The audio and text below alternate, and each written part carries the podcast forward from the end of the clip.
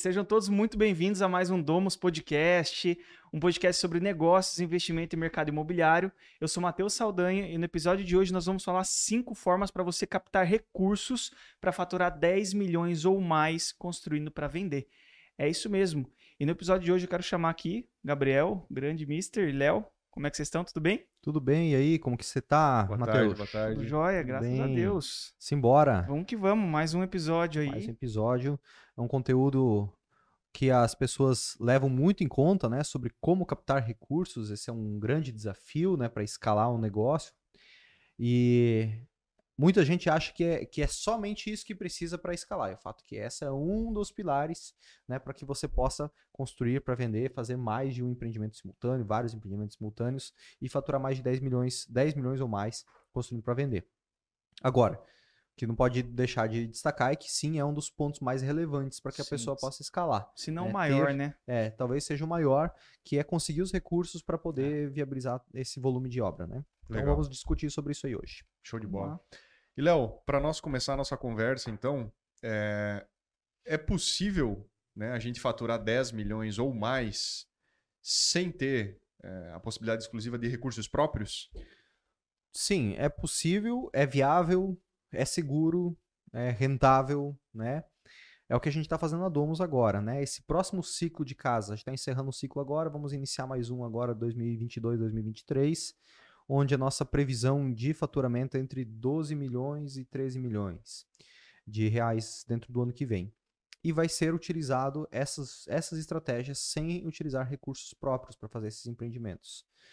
É, ah, mas se fosse tão bom então incorporar, então por que você não está utilizando o teu próprio dinheiro? Olha, primeiro que eu não conseguiria construir e, e viabilizar empreendimentos para faturar 12, 12 milhões de reais sozinhos. Mas por que, que você não está investindo junto? Olha, é mais interessante comprar terreno, no nosso caso, né? Comprar terreno que vai se valorizando ao longo do tempo, vai se posicionando, vai criando land banking, do que colocar dinheiro em obra. Né? Então, esse próximo ciclo de casas a gente está fazendo somente com recursos eh, com outras que não sejam próprios, para que o recurso próprio seja alocado na, na aquisição de terreno e, e- e caixa para poder, para poder absorver qualquer demanda que venha pela frente. Pô, você vê o incorporador, ele faz o, o land banking, lucra com isso também, é um ativo que vai se valorizando ao longo do tempo. E além disso, digamos que vamos, vamos dizer assim, democratiza aí a parte Sim. de investimento, né? Então, é, divide essa prosperidade, né? Tem a parte do incorporador, a fatia dele, mas também tem os investidores que entram no negócio e também lucram, né? É rentável para os investidores também, né? Legal. Demais para todo mundo. E olha só, essa questão do terreno, vou mostrar para vocês que estão aqui comigo, mas é, é, hoje mesmo, né, tava conversando com o corretor que me vendeu um dos terrenos que a gente tem, e ele me vendeu por 900 mil reais. E olha só o valor que ele está vendendo o do lado. Fala em alto para todo mundo ouvir ali. Um e meio, um e seiscentos, Um milhão e meio ou um milhão e seiscentos. um e seiscentos. né? Isso foi adquirido fazem, fazem 12 meses. E era para a gente já estar construindo nessa, nesse terreno, mas como a gente não quer aumentar o volume de obras e sim a qualidade delas, esse terreno vai ficar para iniciar o ano que vem a obra para ser, pra ser concluído e comercializada a casa somente em 2024, final de 2024, daqui dois anos. Uhum. Então, se já aumentou meio milhão o terreno, ele tende a aumentar ainda mais. Hum. O próprio terreno aumentar de valor até lá. E, consequentemente, também a casa, né, depois de pronta, ela está num valor ainda mais alto. né? Então, esse é um grande benefício. É um grande benefício para a gente estar construindo, em virtude de, de conseguir é, é, se posicionar em terrenos, criar esse land banking, ter essas oportunidades já mapeadas, já com projetos às vezes aprovado, tudo pronto Uhum. para começar e esperar o próximo ciclo para poder colocar ele na frente. Não ter que ah, primeiro finalizar esse empreendimento, agora eu vou correr atrás de um outro terreno, vou aprovar projeto, daí leva seis meses para tudo que tudo isso aconteça, para depois começar um outro empreendimento e assim já consegue otimizar o tempo, né? Show. Tu vê, né? A valorização ali só confirma, né? Quem compra terra não erra, né, Léo? É, e quem vende se arrepende. Eu quase vendi. quase vendi. Porque eu, te- eu comprei esse terreno para revenda, né? Em junho do ano passado eu tava muita clareza assim, ah, eu quero, eu quero ir para multifamiliar, quero, quero fazer edifício e tal, então não vamos fazer casa, né? E depois eu, eu realmente percebi a cagada que eu ia estar fazendo, assim, é, que era um equívoco. E aí com isso aí esse terreno eu tinha comprado por 900, falei, cara, se eu vender em seis meses por 1 milhão e 100 milhões e 200, eu fiz 200, 300 mil reais e show de bola, né? Vou estar feliz da vida, mas não, é, acabei percebendo que faria mais sentido manter ele em carteira e, e mantendo ele por aqui, porque é a melhor forma de o melhor lucro é estar tá, é tá com ele, né? Se eu pegasse e vendesse por 1 milhão e 200 naquela época, eu já não compraria ele mais por 1 milhão e 500 agora, então não faz sentido, né? Eu tenho que tirar 500, uh, 300 mil do bolso para poder recomprar o mesmo terreno nesse período, nesse curto período de tempo. Então, é, o dinheiro do investidor, do, do incorporador, no, no, quando ele já está escalando, quando está indo para o próximo nível da sua incorporadora, é mais inteligente ele alocar esse recurso dele na viabilização de novos terrenos, na aquisição de novos terrenos e não efetivamente na construção do empreendimento, né? Sim, uhum. é aí que entra o revendimento, né? Imagina se tivesse vendido. É. Ia chegar lá e passar na frente e passar a cotação, o cara fala, oh, tem um terreno ali a 1,600, aí você vai ver aquele que você tinha vendido, Sim. imagina. E todos os terrenos nesse condomínio, agora, não tem nada por menos de 2 milhões. Amém. 2 milhões e 300 é o, é, o menor, é o menor valor que eu encontrei até agora. Esse é porque é um terreno em aclive, um aclive é, é, bem considerável, então isso espanta quem não entende de um, de um, potencial projeto ali. Claro, tem um custo com movimentação de terra, mas nem se compara de, de, um, de 900 mil que eu comprei o terreno para 2 milhões e 300 que qualquer outro terreno hoje está disponível no, no condomínio para venda. Então, ele tem potencial de se tornar, de, de ir para 2 milhões aí dentro de um ano, um ano e pouco, né? Pelo próprio correlação que a gente faz com os outros terrenos na, no mesmo condomínio. Então, deixa lá, deixa lá, vai ficando, e aí conforme vai. Aí tem algumas, estra... algumas estratégias de captação de recursos que a gente vai falar hoje aqui, é, que eu vou utilizar para esse tipo de empreendimento aí. Show. Uhum. Léo, quando a gente fala em 10 milhões, pô, que é a nossa nosso tema ali, a nossa thumb, quando a gente fala em 10 milhões, é, em quanto tempo normalmente pode gerar esse processo? É possível uhum. acelerar? Só para a gente. Porque para alguns que possam estar nos ouvindo, às vezes já fatura 10, 20, 25, 30. E é normal e é, falar sobre exato. esse valor, né? Mas para outros pode se parecer muito distante. Sim. Né? Às vezes a pessoa tá um construtor, até fatura ali os seus 2, 3 milhões por ano, fala, pô, como é que eu vou. Se, gente, pô, se o cara fatura 2 milhões por ano, ele vai ter que multiplicar vezes 5 o faturamento da construtora dele possivelmente da incorporadora dele também. Então acaba que pode ser um gap muito muito grande. Então, Sim. Então quando a gente fala nesse gap, como que a gente faz para em quanto tempo e como acelerar isso? Ah, olha, boa pergunta. É um, é um tema interessante que a gente pode gastar um tempinho, né? Investir um tempinho aqui nesse, nesse ponto. O grande desafio da escala rápida na incorporação é o desenvolvimento do gestor, né? O do, do incorporador é, ele se desenvolver como, como, como pessoa, como empresa, como líder, para que ele possa estruturar um time, criar processos, para que o negócio não dependa dele e ele não se torne um gargalo nas tomadas de decisões todo dia, uhum. que aí vai acontecendo as coisas, ele tem que tomar decisão de tudo e chega um momento que ele não consegue mais tomar decisão de nada e ele acaba é, se perdendo ao, ao, longo do caminho. Então, o, o crescimento ele pode ser mais acelerado. A gente, sei lá, para sair do do faturamento. Vamos considerar 2020, que eu recomecei, mas eu já tinha um conhecimento prévio, já, já incorporava antes, mas que, que realmente eu, eu assumi a incorporação sozinho, assim, sem sócios, e, e comecei a contratar novamente uhum. equipe. Em dois, três anos, é, se estrutura o, todo, todo o processo para que seja faturado 10 milhões de reais. Né? Às vezes nem, leve, nem leva tanto tempo assim, consegue faturar, dentro de dois anos estruturar, não necessariamente faturar, né? Porque daí depende do tempo de viabilizar o empreendimento, construir, vender para gerar o faturamento, mas estruturar um negócio dentro de dois anos é, é plenamente possível. Levando em conta que, mais uma vez, o incorporador, o gestor, ele precisa se desenvolver. Então, se ele não desenvol se desenvolver na velocidade que é necessário, é, ele vai demorar mais tempo. Porque uhum. É muito clássico é, essa, esse profissional ele ser muito bom Talvez ele está construindo uma casa por vez. Poxa, ele é muito bom, ele tem o dinheiro dele, ele vai construindo, vai vendendo e vai fazendo uma por vez sozinho, numa boa. É a única atividade dele, ele ganha uma grana com isso aí. E aí, de repente, ele vai querer fazer quatro, sozinho já não dá mais. E quando ele começa a estruturar um time e criar, e, e criar processo, ele se depara com os desafios, que são, é, que é um, que são áreas completamente diferentes. Ele tocar uma, um empreendimento, uma incorporação, e ele fazer, de fato, a gestão de quem vai fazer isso no dia a dia. Então esse é o grande desafio, assim, que, que separa a pessoa, né? O, e também, claro, entender como captar recursos, que é, um, que, é um, que é um ponto, porque às vezes ele fala, não, eu só vou crescer com recursos próprios. Eu só vou é, construir com o dinheiro que eu tenho na conta. E beleza, esse é um, um princípio que eu acho um nível de conservadorismo é, impressionante, exemplar e tudo, mas que financeiramente não faz sentido, porque ele perde muito tempo né? Com ele que ele poderia crescer mais rápido, uh, escalar mais rápido, ter é. acesso a empreendimentos maiores ou um padrão mais elevado antes se ele fizesse uma alavancagem com alguma, alguma estratégia né, de, de captação de recursos. Que é bem o que tu está fazendo mesmo, né? Porque, por exemplo, é, buscando através das estratégias para se alavancar e assim por diante, pô, vai chegar um faturamento numa próxima casa quase nesse valor, né, Léo? na próxima que sim, a sim, está desenvolvendo, sim, né? Sim. Montar o time. Em, é, em virtude de, dessa, dessa estruturação, de uma captação de recursos é, de, várias, de várias fontes aí, né? Nós vamos falar durante esse podcast. Show.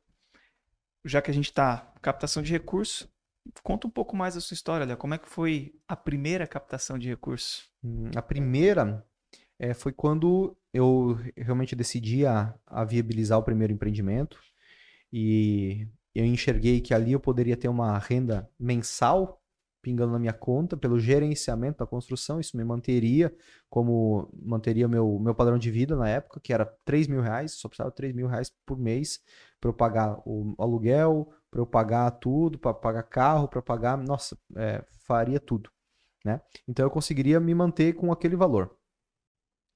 E além disso, ter uma participação nos lucros lá na frente na venda do imóvel. Então esse é, é o que me motivou. Só que sem recursos, sem lastro em banco, o banco não, não me conhecia como incorporador, porque eu nunca tinha, simplesmente nunca tinha feito, não tinha nenhuma incorporadora aberta, não me conhecia como um bom, é, como um bom é, gerador de receita, porque eu não uhum. fazia faturamento ainda. Então eu tinha que contar com a confiança de alguém, de pessoas. E nada melhor do que pessoas que te conhecem, confiam em você como pessoa, não necessariamente como incorporador. Ah, eu confio no, confiava no Léo como pessoa. Uhum. Sei que uhum. ele é uma pessoa boa, uhum. mas não necessariamente que é um bom incorporador, porque eu não, não tinha conhecimento nenhum de execução de obras, nem de viabilização de empreendimento. Ainda não tinha o histórico, né? Não tinha o histórico, não tinha o track record, né? Então eu captei recursos e para facilitar eu dividi em pequenas cotas de 50 mil reais. Né, que esse foi o, o modelo que originou inclusive o método Domus, que é o que é ensinado na comunidade Domus, e onde a gente capta recursos, captei recursos nesse primeiro empreendimento a partir de, 100 mil, de 50 mil reais por cota. Então eu fiz 24 cotas de 50 mil reais, foi 1 milhão e 200 de captação. Uhum. E com isso eu comprei o terreno, construí a casa e aí fomos, fomos vender, vendemos por 2,700. Realmente foi um, é, porque é, vendemos muito caro, assim, quem ouve e fala, meu Deus, jamais você vai construir por 1 milhão e 400, você vai vender 1 milhão e 200 vai vender por 2,700. É, mas na época era outra época. O terreno tava 430 mil, hoje tá 2 milhões e meio o mesmo terreno. Então a gente pegou um, um aumento do. As pessoas começaram a olhar para aquele lugar. Caramba! Né? Então teve uma margem de lucro muito interessante aí, tanto para os investidores quanto para nós. Foi bem legal mesmo. E então essa foi a forma que eu comecei a captar e eu capto até hoje assim. A gente está fazendo captação de mais 3 milhões de reais agora para um, um próximo empreendimento, nesse mesmo formato de, de captação, só que agora cotas de 100 mil reais. Né? Então é um retorno muito interessante para o investidor e também uma, uma maneira de a, de a incorporadora ter acesso a empreendimentos que não teria se contasse somente com recursos próprios. Hum, show. É, quer abrir o primeiro ponto aí? Com certeza. Que é exatamente ah, esse, né? Exato. Que é exatamente a primeira forma, né? Que a gente, é, tanto hoje, tu continua utilizando, como é uma forma de você, de fato, é, possibilitar empreendimentos de 10 milhões ou até mais, faturar, né? Com a sua incorporadora 10 milhões ou mais, construindo para vender, né? Que é o investidores através de cotas. Porque tem outras formas, né, Léo? De utilizar essa parceria desse, dessa relação que hoje é, até se criou, né? Ou que se cria com o investidor e utilizar essa parceria não para através de cotas, mas sim através de um financiamento, né? Financiamento bancário é, na pessoa física. mas por... falando sobre esse primeiro ponto, né? Investidores, esse é um modelo para quem não tem lastro bancário, para quem não tem é, ainda uh, uma, uma incorporadora aberta, para quem não tem é, ainda um prolabore. Eu não tinha nada disso, eu não tinha Uhum. imposto de renda, eu não, eu não tinha nada. É, Para o banco eu era um Zé Ninguém. Então a única forma de começar foi tendo a confiança de outras pessoas e com cotas pequenas, né? Que com isso aí a pessoa fala, ah, tá, beleza, eu tenho, tenho aqui 200 mil guardado, mas 50 mil eu coloco no negócio, né? Então ela Uhum. se sente mais, Vamos mais à vontade. né? É. E é, Até só dar um, abrir um gancho, aproveitar que a gente já está falando do investidor, cotas e tudo mais, deixar aberto o chat. Você que às vezes está passando por esse, por esse ponto, por esse nível, está querendo capital, está querendo, não sabe como, como é, é, fazer essa captação, a gente vai estar tá passando pelos formatos aqui, que Uhum. até nós da Domus aplicamos. Se você tiver alguma dúvida, solta no chat para a gente que a gente já te responde ao vivo. Uhum, boa, boa. Então, esse formato de, de captação de recursos com investidores é interessante porque você vai gerar lastro para o teu CNPJ. Então, você vai, vai aquecer o chip, né? vai, vai fazer o negócio começar a acontecer.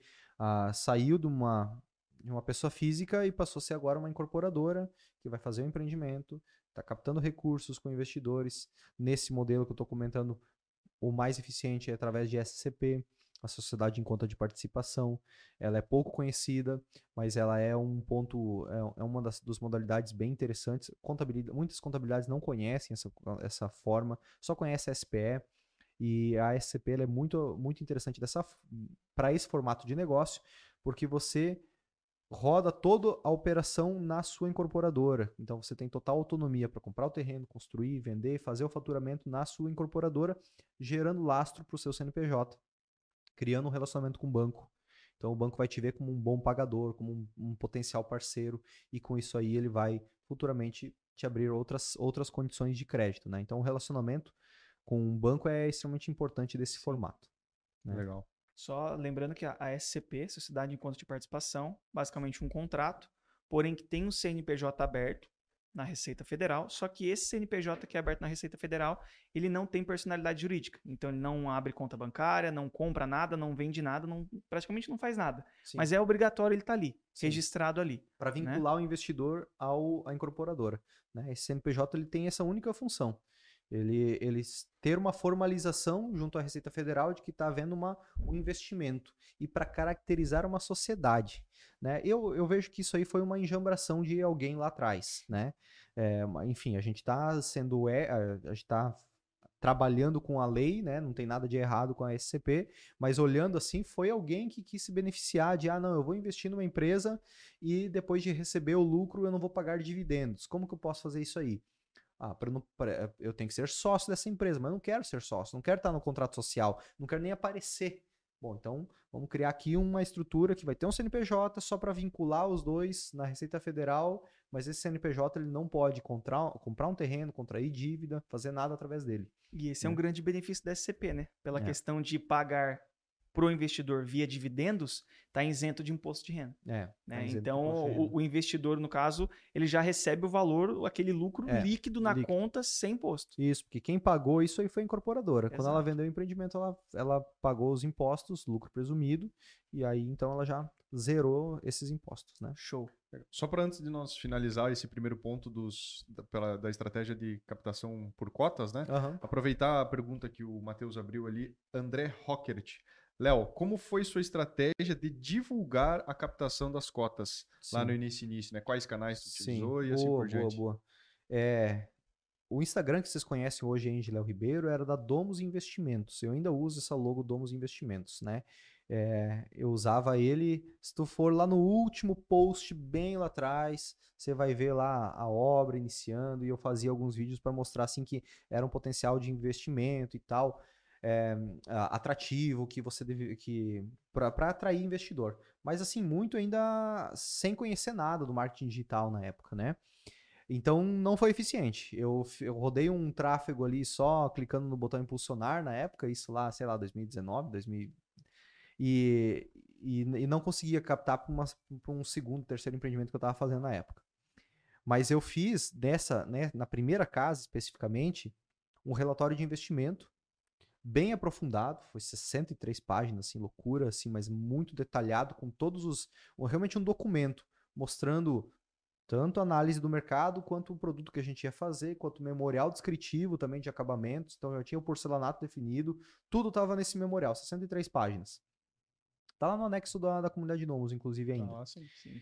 E as primeiras páginas estava identificando o mercado, né? O por que Balneário Camboriú, aliás, por que o mercado imobiliário, por que incorporação imobiliária, por que, que Balneário, casas? por que casas, né? Então, ah, mercado imobiliário, mercado sólido, conservador, né? É, resistir ao tempo, hum, todas as pessoas precisam morar em algum lugar, então é uma- algo tradicional e que cada vez tem mais pessoas no, no mundo, então cada vez mais pessoas precisam morar.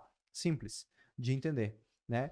Por que incorporação imobiliária? Porque é a etapa mais rentável do mercado imobiliário. Quando você, você viabiliza o empreendimento onde só existia um terreno, de largada ele já está valendo mais de 50%, 60% do que ele valia ah, somente se fosse o, o material lá no. O material mais o terreno. sim. Então ele já valorizou 60% ali.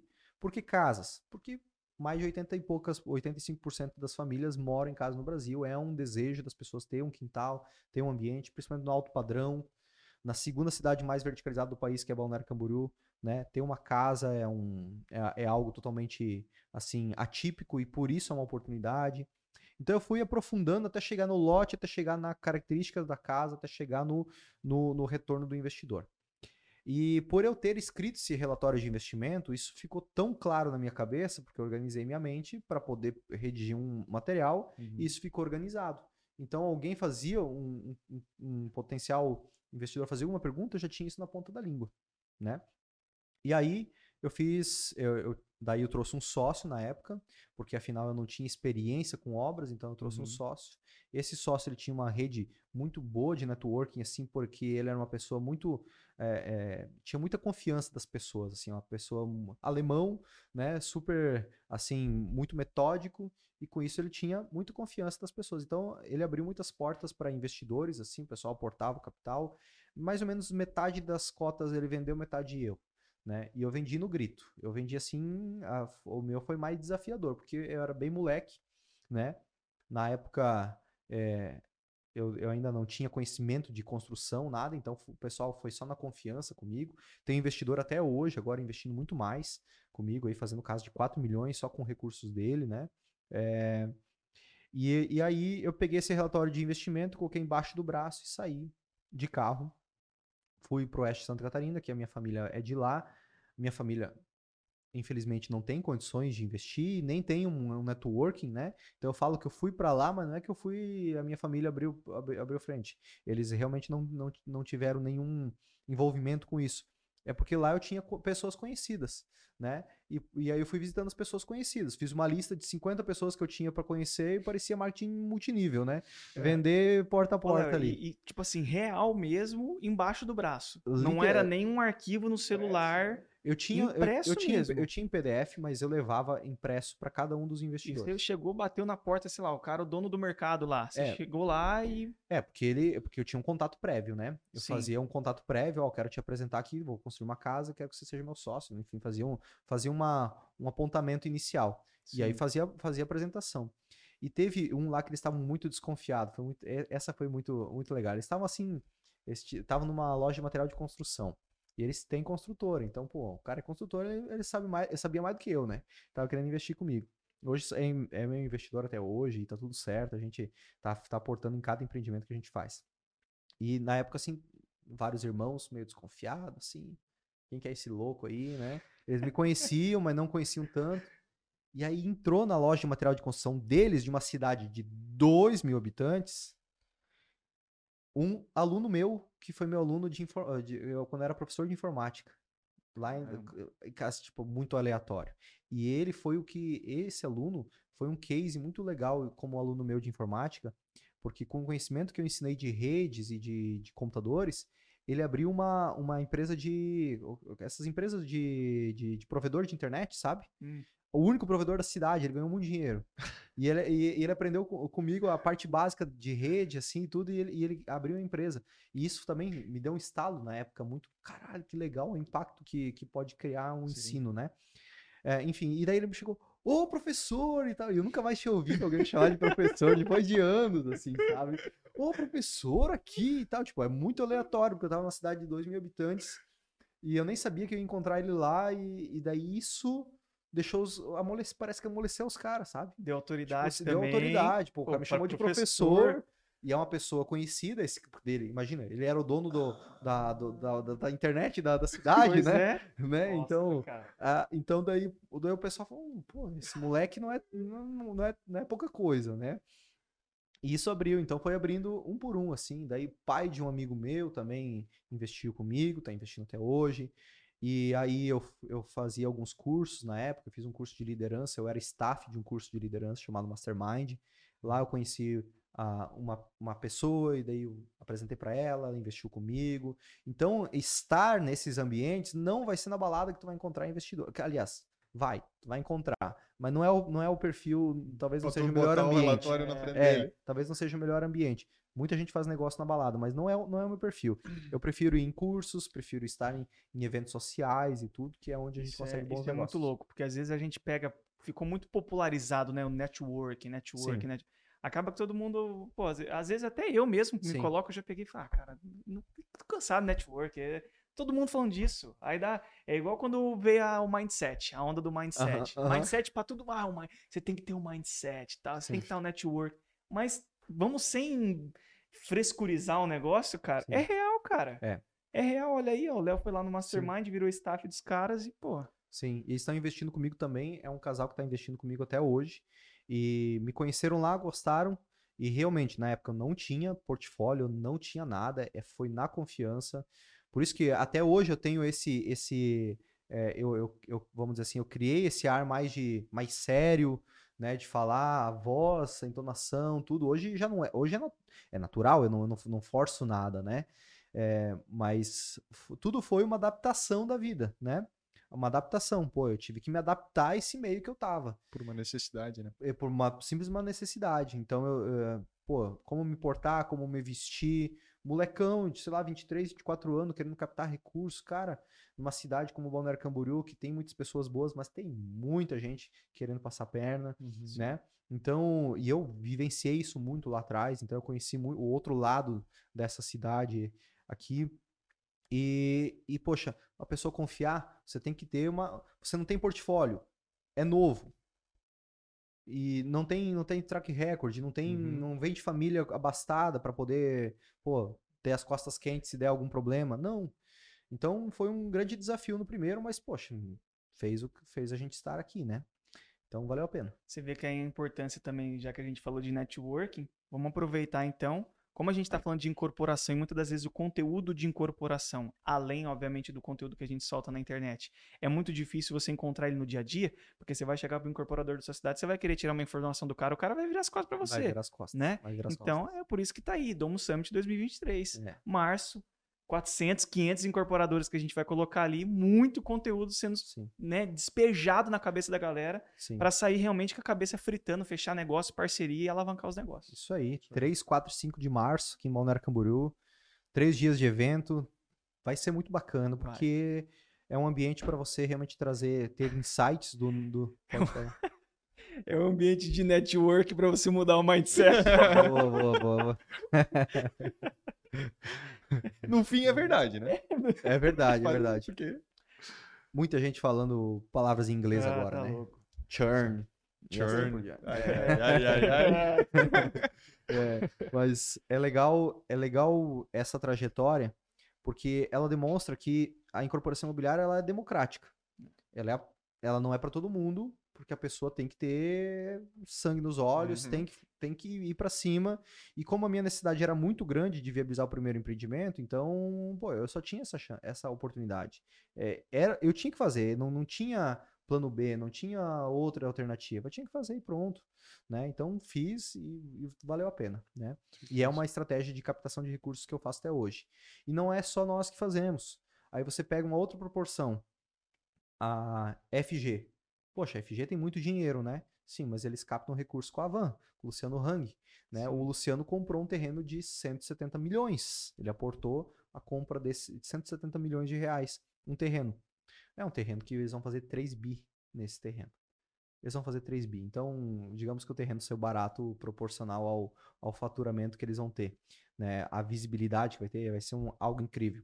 Mas veja, teve captação de recursos de investidor, porque se fosse só pela empresa, não, não teria Uhum. recurso suficiente para poder, pra poder fazer o negócio acontecer. Isso né? para diversas redes, né, Léo? A gente. Só que aí, claro, em algumas. Eu não sei se a FG, acho que ela é capital fechado, Sim. né? Uhum. Mas a gente tem algumas outras ali que a gente já tá. comprar fundos imobiliários. Então, galpão Sim. logístico, shoppings. ah, um caso de shoppings, por exemplo, que tem esses aportes assim de investimento é o Iguatemi. A rede Iguatemi, que agora é o Vila Romana. Uhum. Então é capital aberto ali. O pessoal é basicamente isso. O pessoal colocando um monte de cotistas, democratiza também, porque o cara pode comprar uma cota ali. Hoje não, não vou saber quanto é que tá a cotação do, do Iguatemi, mas pô, é 200 reais, vamos colocar. Então com 200 reais o cara consegue investir no Iguatemi e falar que tem uma fração 0.00000 alguma coisa, mas tem. Sim. né? Então isso é É muito uma massa. estratégia que funciona não só para incorporação em si de Exatamente. casa. Sim, sim, sim. Funciona para qualquer um, com formatos diferentes, né? Um shopping é através de um fundo, porque é uma captação acima de meio bi, né? Uhum. Então, se eu não me engano, o fundo ele tem que ter ao menos uma captação de meio bi para ele ser aberto, salvo engano. E, e já na incorporação você pode captar 100, 200, 300 mil reais para fazer casa popular, por exemplo. né? Então, a mesma, mesmos fundamentos de mercado. Que legal. Show. Vamos pro segundo? Bora? Agora sim. É isso aí. Porque outra forma, Léo, que nem a gente comentou antes de se relacionar com o investidor é através das cotas ou talvez utilizar né, o financiamento, por exemplo, habitacional que a Caixa Sim. Econômica Federal disponibiliza e fazer um financiamento no nome dele, né, no Sim. nome desse investidor. Como é que funciona esse processo ali? Caso a relação da captação de recursos seja dessa forma. Sim. O, o financiamento ele é- deve ser utilizado. Esse é o tipo de, Uhum. de captação de recursos que o cara tem que utilizar, né? É. Hoje, né, Léo? Ou sempre. Mesmo independente da variação de taxa. Olha, nós devemos estar com a taxa no- talvez no, no pico agora, Sim. né? Que vai permanecer por alguns meses ainda. Até metade do ano que Até vem. metade do ano tá que vem. fixada. Isso, bem provável. É, é improvável que ela diminua até metade do ano que vem, né? Talvez a Selic baixando um pouquinho ela comece a diminuir, mas é improvável que, que aconteça. Veja só, está fazendo um financiamento hoje é uma taxa de juros de 10,99% efetivo ao ano, né? É um valor considerável. Mas o teu retorno sobre o investimento de uma casa é 40%. Então tá tudo bem você ter um sócio barato como é o banco Uhum. aportando capital para você construir e vender. Uhum. E detalhe, esses 10,99, se você fizer a conta bem direitinho, e porque afinal a captação do recurso via pessoa física, de aquisição de construção, construção em terreno próprio, é, a- a- o recurso ele cai na conta gradativamente conforme a execução da obra. E os juros vai sendo cobrado gradativamente conforme o dinheiro está na conta. Então, se você captar um milhão de reais durante 10, 12 meses, você não vai pagar 10,99%. Você não vai pagar 109 mil reais de imposto. Você vai pagar menos. Por quê? Porque no primeiro mês você captou só 100 mil. Então, você vai pagar os 10,99 sobre 100 mil. Então, é tipo 1.100 reais no primeiro, no primeiro Uhum, mês que você vai pagar uhum. de, de, de, de impostos, De- né? De, juros. juros. De juros, porque você não amortiza ainda, né? Você só vai pagar, só vai amortizar depois de pronta a casa. Então, só pagou mil reais. No segundo mês, você vai. eh, Tem os encargos, claro, vai para uns dois mil reais no primeiro mês. Mas que seja, não vai ser 10 mil reais, né? Por mês ah, que vai dar de Sim. juros. Ou 9, 9 mil reais por mês de juros. Vai ser um valor bem menor. Então, com- fazendo essa conta com maior profundidade, chega num 6, 7% ao ano, de fato, que vai ser pago de imposto. Até, obviamente, finalizar a casa, receber o valor total, daí sim começa a pagar 10,99 cheio ao ano, proporcional ao, ao período que ficar. Sim. Com isso, é um. é um- então você está pegando eh, recursos efetivamente a 7% ao ano e tendo um retorno sobre investimento de 40% ao ano. É uma, uma diferença muito grande. Tem que estar exposto a esse tipo de negócio. Faz uma casa por vez, finaliza, vende, eh, libera o financiamento, faz um novo financiamento e continua esse ciclo porque vale muito a pena. Outro formato de utilizar essa modalidade, você pode faturar 10 milhões de reais ou até mais por ano somente com essa modalidade de financiamento, se você fizer o financiamento em nome de um investidor. Claro, você vai dividir o lucro aí, mas está tudo bem você ter metade de um faturamento de 10 milhões do que você faturar 100 mil sozinho. Né? Então, você pode fazer isso sem utilizar recursos próprios. A gente está fazendo agora uma casa de 4 milhões e 300, 4,400, que é a nossa estimativa de valor de venda, sem utilizar recursos próprios. Através de um parceiro investidor que está aportando a entrada do valor do financiamento, mais o seu, o seu imposto de renda para fazer a comprovação, o seu CPF, né? Uhum. Para fazer a contratação do financiamento. E no final, a gente divide o lucro. Porém, a gente ganha mais do que 50%. Porque a gente ganha ainda durante a execução do empreendimento o gerenciamento da construção. Então tem o ganho para pagar todo mundo, para pagar o meu Prolabore como incorporador, para pagar a engenharia, para pagar o financeiro, para pagar compras. Paga todo mundo, proporcional a cada obra, obviamente, não paga toda, toda a folha numa obra só, mas proporcional a, todo, a toda a empresa. E, com, e em virtude disso, a gente vai ter um lucro lá na frente que é um lucro líquido, direto na conta. Por quê? Porque já foi pago todos os, todos, ah, todas as contas dessa obra durante. Não tem que pagar agora, pagar funcionário, Uhum. algo, alguma coisa nesse sentido lá na frente, né? Então esse é um grande benefício. Com isso, você pode fazer um contrato estilo prestação de serviço com esse parceiro investidor. E, e por fazer um contrato de prestação de serviço, você vai ser o gestor que vai ter autonomia total para adquirir o terreno, para definir o produto ideal, seguindo o método Domus, lá o passo a passo da viabilização do empreendimento, porque afinal muita gente acha que para construir para vender é só necessário ter dinheiro, mas não. Precisa ter análise de inteligência do mercado para poder definir o produto ideal. E segue tudo, constrói, vende e aí divide o lucro. Então esse é um formato muito interessante, feito na pessoa física, de forma facilitada e fácil de convencer o investidor. Por quê? Acredito que é a porta de entrada mais simples hoje, né? Hoje, hoje é a porta de entrada mais simples para a incorporação Até imobiliária. pra, além de alavancar, de ser o principal para alavancagem né, É. de recursos e também conseguir escalar, porque se você consegue ali 3, 4, 5 investidores, Sim. cada um pegando um empréstimo no seu nome, individuais, cada um. É. né? Com essa modalidade de financiamento, você consegue tanto viabilizar seu primeiro empreendimento sem utilizar recursos próprios, Uhum. zero recursos próprios, como também você escalar a sua incorporadora para 2, 5, 10 Sim. milhões de reais sem utilizar recursos próprios. Sim. Somente com a inteligência de mercado e o trabalho duro ao longo do caminho. né? Então é, é muito interessante porque, poxa, vamos supor 10 milhões de faturamento uma margem de lucro de 30%, que é o que, que é, deve ser a meta da pessoa. Então, 3 Uhum. milhões de reais de lucro desse empreendimento. Você está dividindo com o investidor, você vai ter um milhão e meio de lucro e, o- e os investidores, se forem vários, um milhão e meio de lucro. Poxa, um milhão e meio é 15% né, da, do, do valor de, fa- de faturamento, só que sem você colocar nenhum real. Você criou Sim. riqueza. Você Uhum, acabou de criar exato. riqueza, onde não existia antes. Você não tinha esse um milhão e meio. Agora você já vai ter esse recurso para ou comprar um terreno, construir uma casa, vender, ou fazer o que quiser. E como você teve é, aí um recebimento todo mês de várias obras, você teve um, um- se manteve e teve um prolabório, teve imposto de renda em virtude desse valor que entrou todo mês, você consegue fazer um financiamento agora já no seu nome também. Exato, isso que eu ia falar. Além de gerar o lastro para poder, tanto É. no próprio C- C- CPF, quanto depois na pessoa jurídica, que daí mais para frente a gente comenta. Isso, isso, com certeza. Então, quem quer escalar essa, tanto, tanto uma quanto a outra, as estratégias, por si só, são suficientes para a pessoa fazer, para faturar 10 milhões ou mais, né? Show. Só uma. Tem alguma outra dúvida aí no YouTube, Léo? Ô, ô, Gabriel? Só para. Aproveitando, ah, é, o recurso do financiamento, Léo, só para que fique claro para o pessoal, às vezes isso pode gerar uma, uma dúvida. Ah, beleza, o financiamento é, vai ser feito no nome né, do proponente, no nome do investidor, e esse recurso cai na conta bancária do cadastrada no financiamento do investidor. Então cai lá. Aí o investidor pega esse recurso e coloca na tua conta. Como é que só explica para o pessoal Isso, esse, pode, esse pode, pode ser feito dessa forma, é, pode manter na conta bancária dele, mas o ideal é fazer um caixinha na sua conta para você ir fazendo o giro ali, emitindo nota fiscal em nome dele normalmente. Show. Legal, vamos para o próximo Bora? ponto aí. Próximo ponto: venda na planta.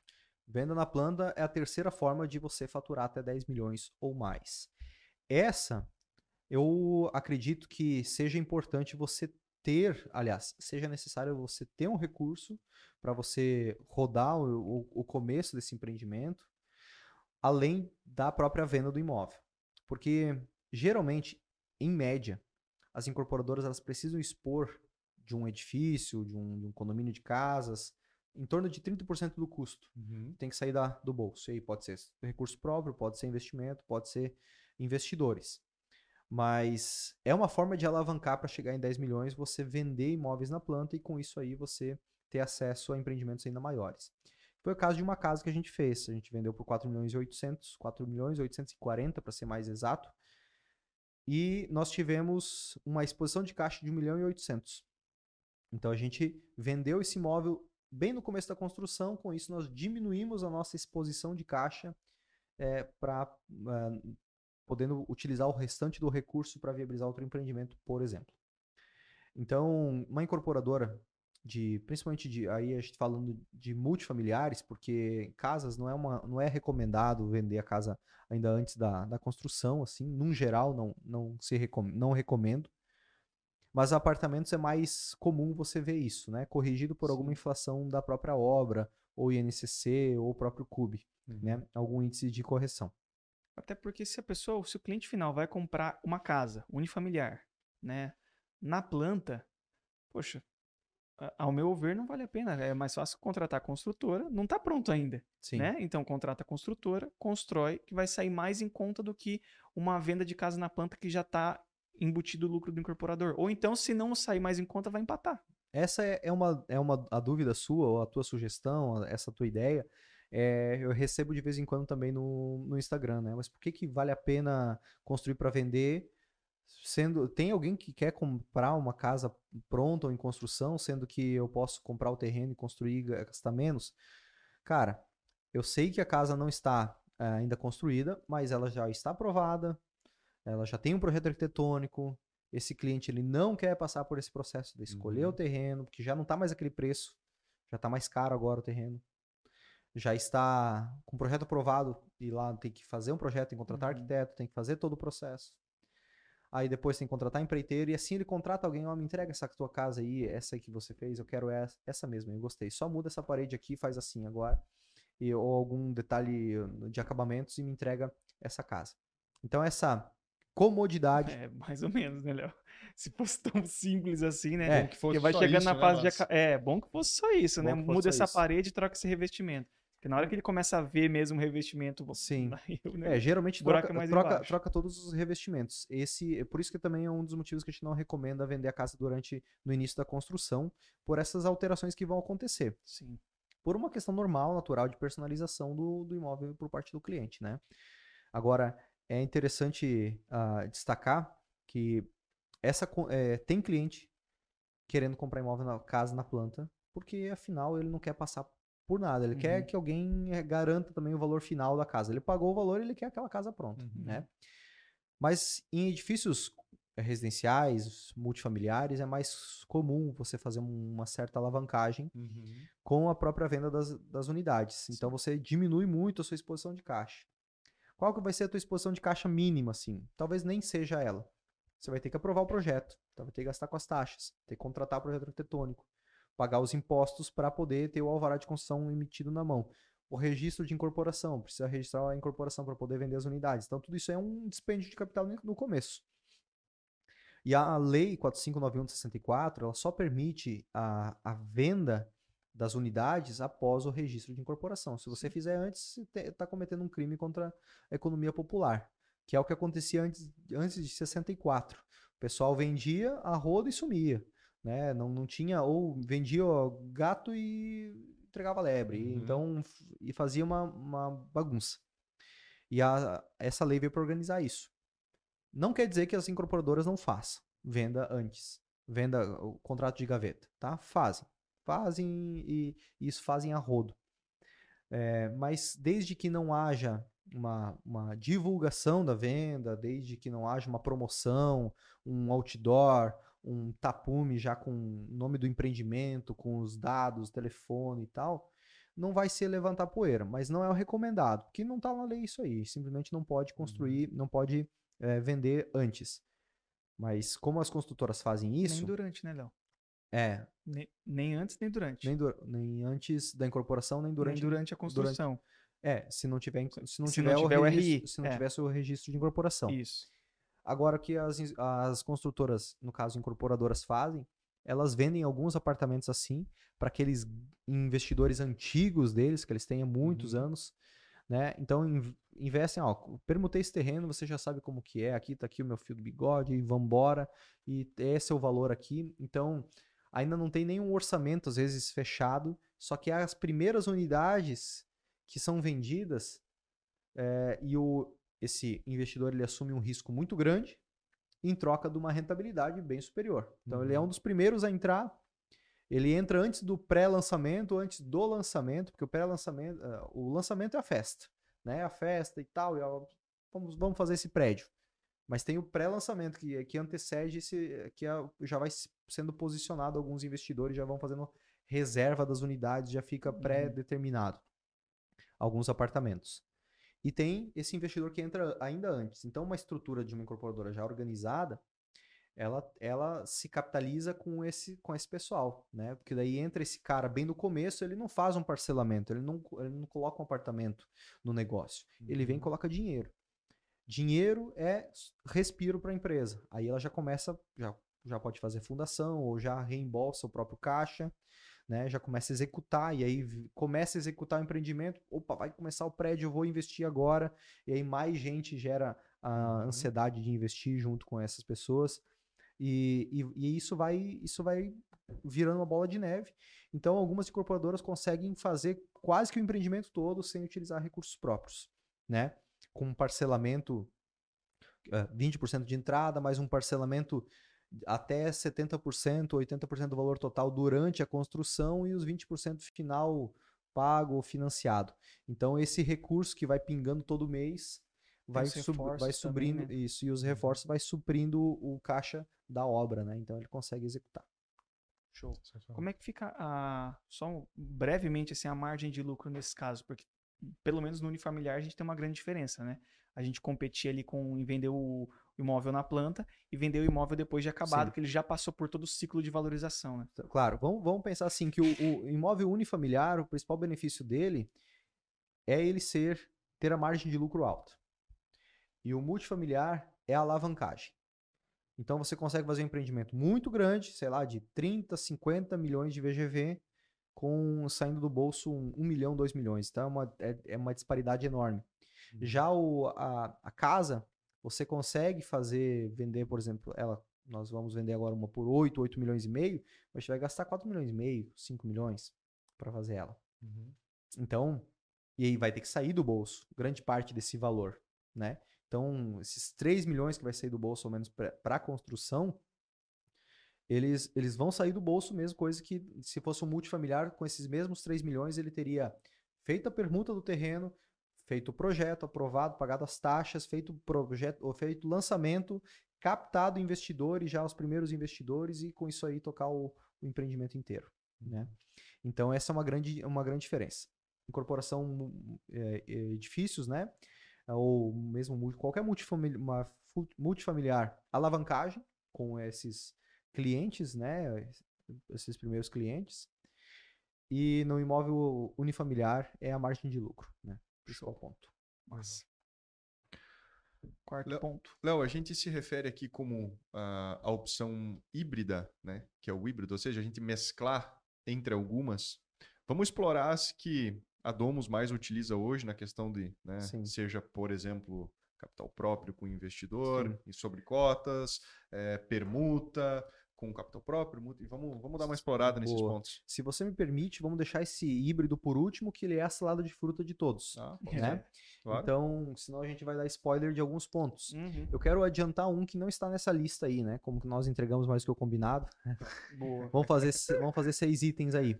Um que está muito interessante, para quem está assistindo, com certeza, ou ouvindo, vai, vai se beneficiar, que ainda é novo essa modalidade, que é o Equity Crowd, é, é o equ, Eita, eu falei Equity Crowdfunding, mas é o, é o, o Equity, Home Equity.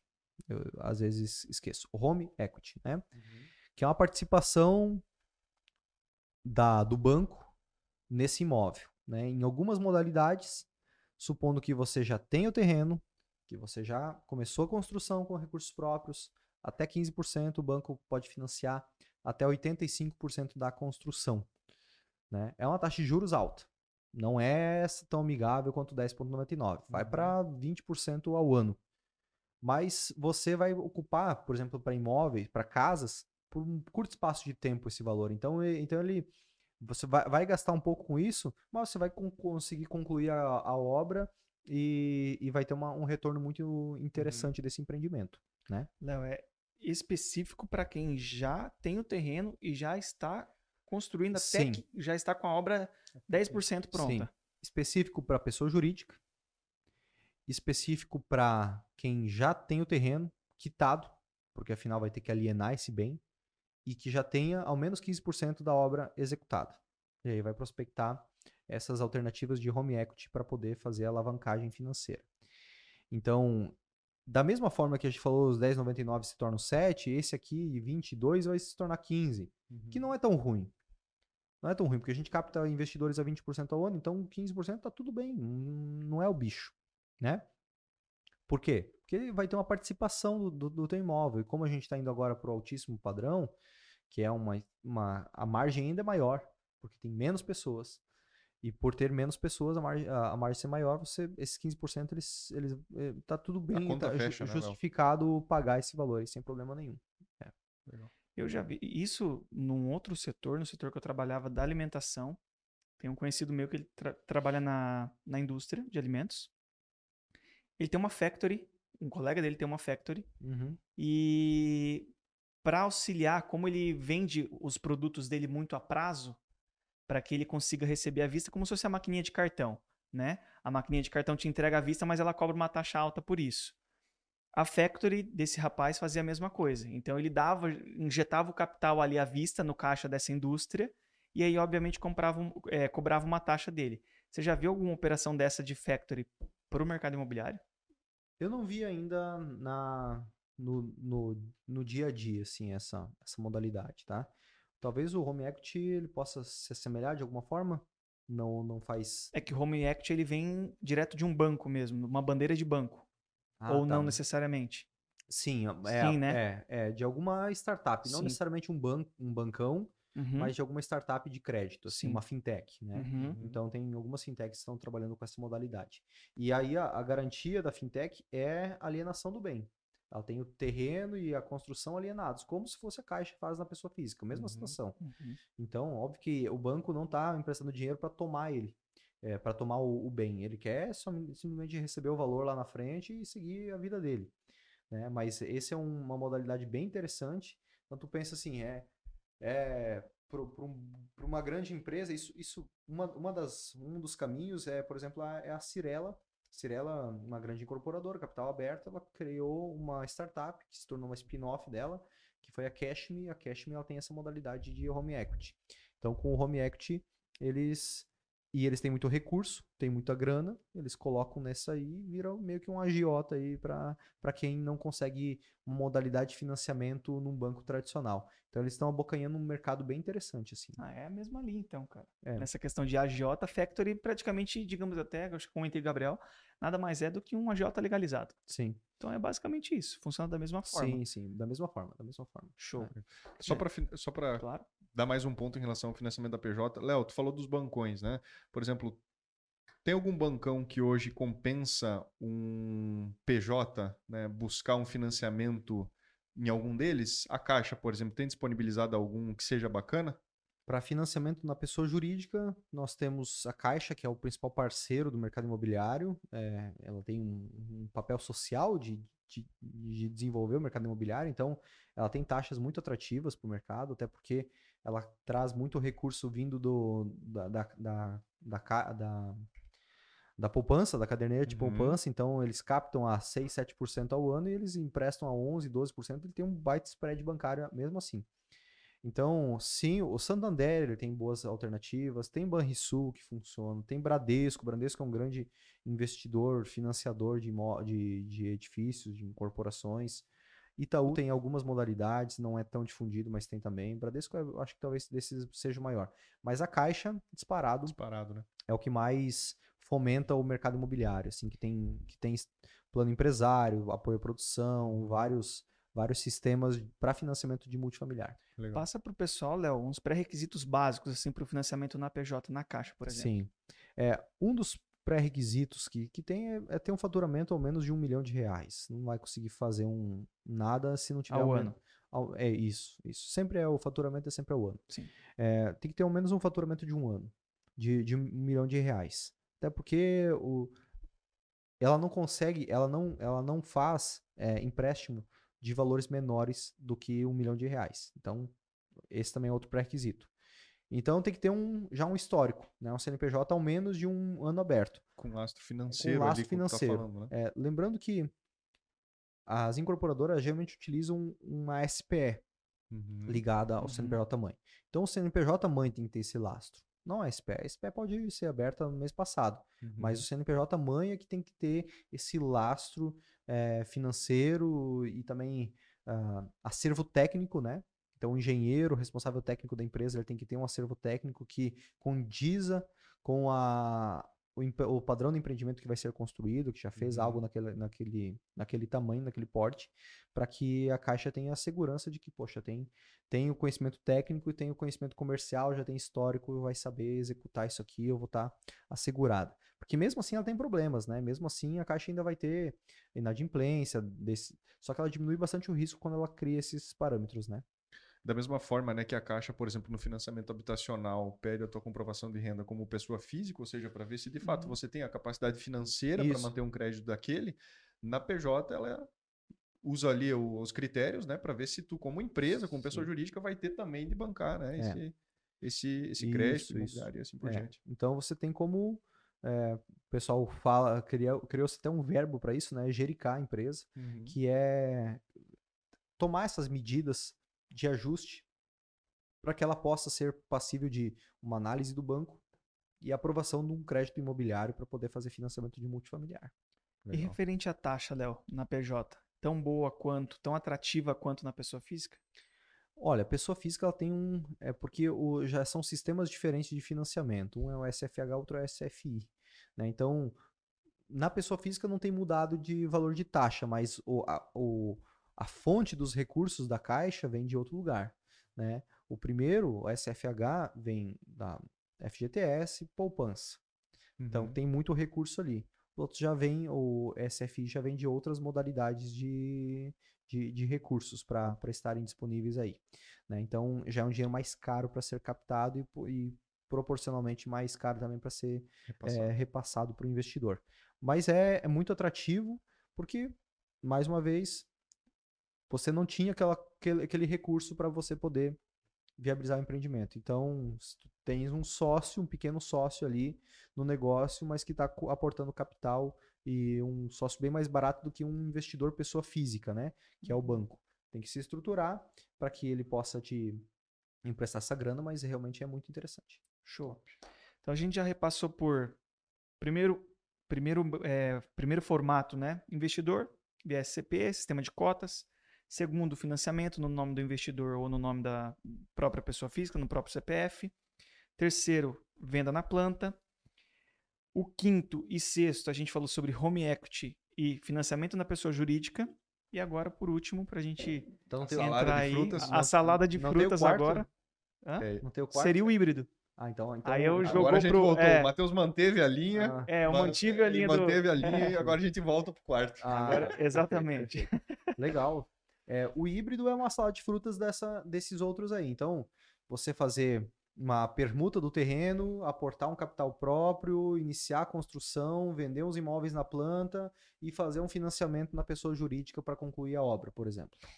Né? E, e são modalidades passíveis. Permuta é extremamente convencional, natural acontecer. Permuta por um para fazer um, um edifício multifamiliar.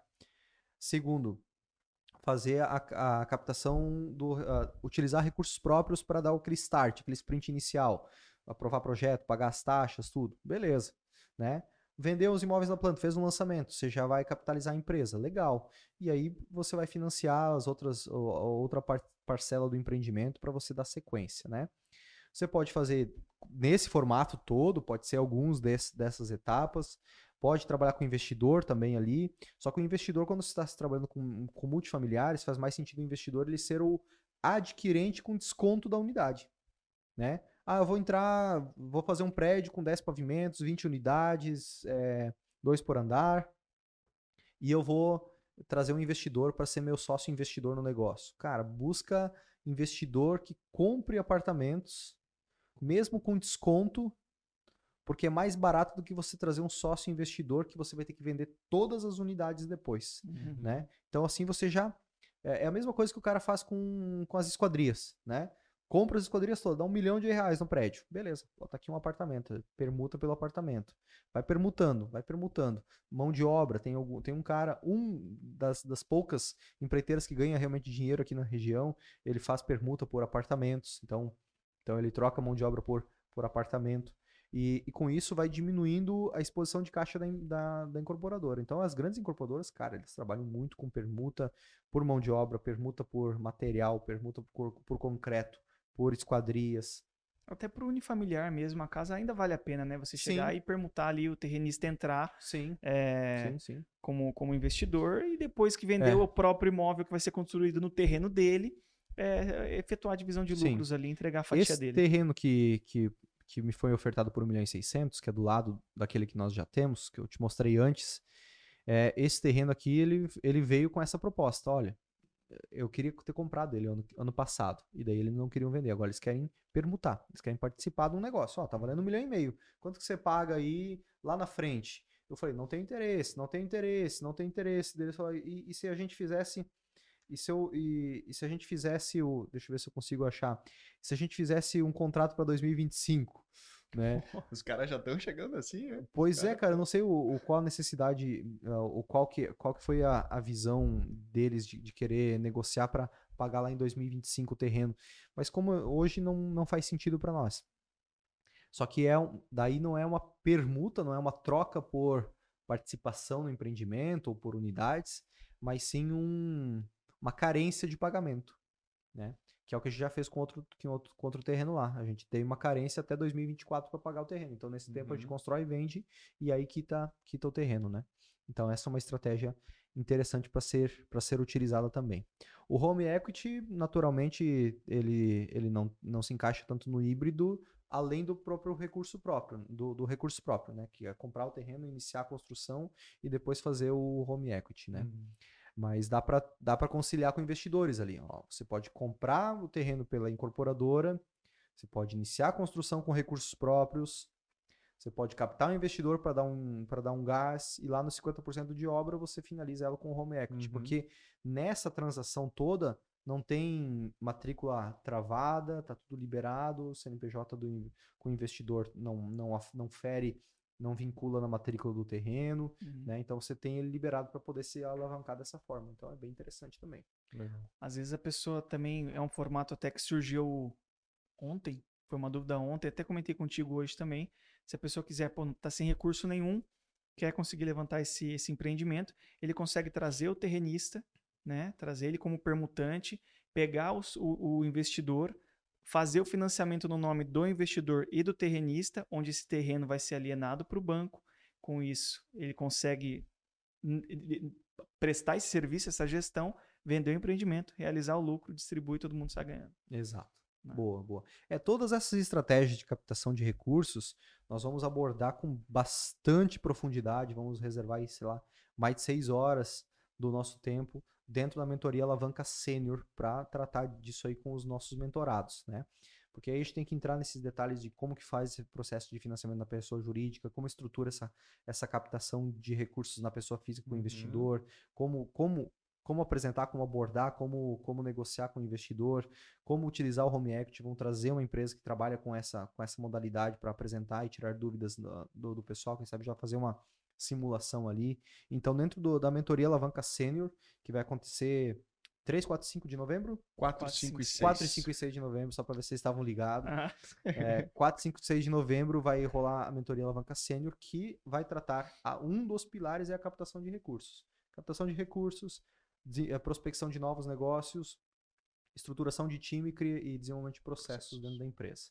São os pilares para que você possa faturar 10 milhões ou mais. Você já entendeu hoje nesse podcast que você tem alternativas bem interessantes de captar recursos, que você consegue de- das mais variadas fontes para faturar 10 milhões de reais, mas só dinheiro na conta não basta. É preciso uma estratégia para você ter boas oportunidades, ter uma equipe para tocar junto contigo e ter processos para conduzir o negócio com tranquilidade, né? show de É isso bola. aí. Cara, precisa de mais alguma coisa? Formas para, né? pra Nossa, você chegar tá. nesse nível e alavancar não falta, É né? cara? isso, agora é colocar em prática É e só- entrar pra alavanca junto com a gente. Isso aí, Isso aí. e começar a incorporar, e inclusive escalar, né? É, Essa, esse podcast ele foi muito direcionado para quem está querendo escalar os seus empreendimentos, que não está encontrando forma, acha que somente com recurso próprio é que tem que fazer, e isso vai, dema- vai demandar muito tempo. Sim. Vai demorar 10 anos para ter recursos, às vezes, para conseguir fazer esse, esse valor, quando que poderia se alavancar e ter uma participação nos lucros e com esse valor já, já ir se alavancando, né? É isso aí. Sensacional. Show de bola. Chegamos ao fim então de mais um episódio. Espero que todos tenham gostado. Não deixa de deixar o curtir, compartilhar aí. Não deixa de deixar. Não deixa de deixar. Como é que é a, Sabia a que não chamada? deixar passar. Não deixa passar nada, ainda mais no ao vivo. não deixa. Tá de bermuda hoje? Não, hoje eu tô, tô de calça. Hoje eu tô. Vou treinar só depois hoje. Ah, É, é. Hoje, hoje tá tudo certo. Fechou, então. Mudamos o isso- horário, né? Se É. fosse. e é isso aí, É isso galera. Hã? É isso aí. É isso aí. Obrigado, Léo. Obrigado. Gabriel. valeu, Obrigado a Matheus. todos aí. Valeu, Gabriel. Tamo junto. Tamo junto. Forte Isso aí. abraço. Até mais. Valeu. Tchau, tchau.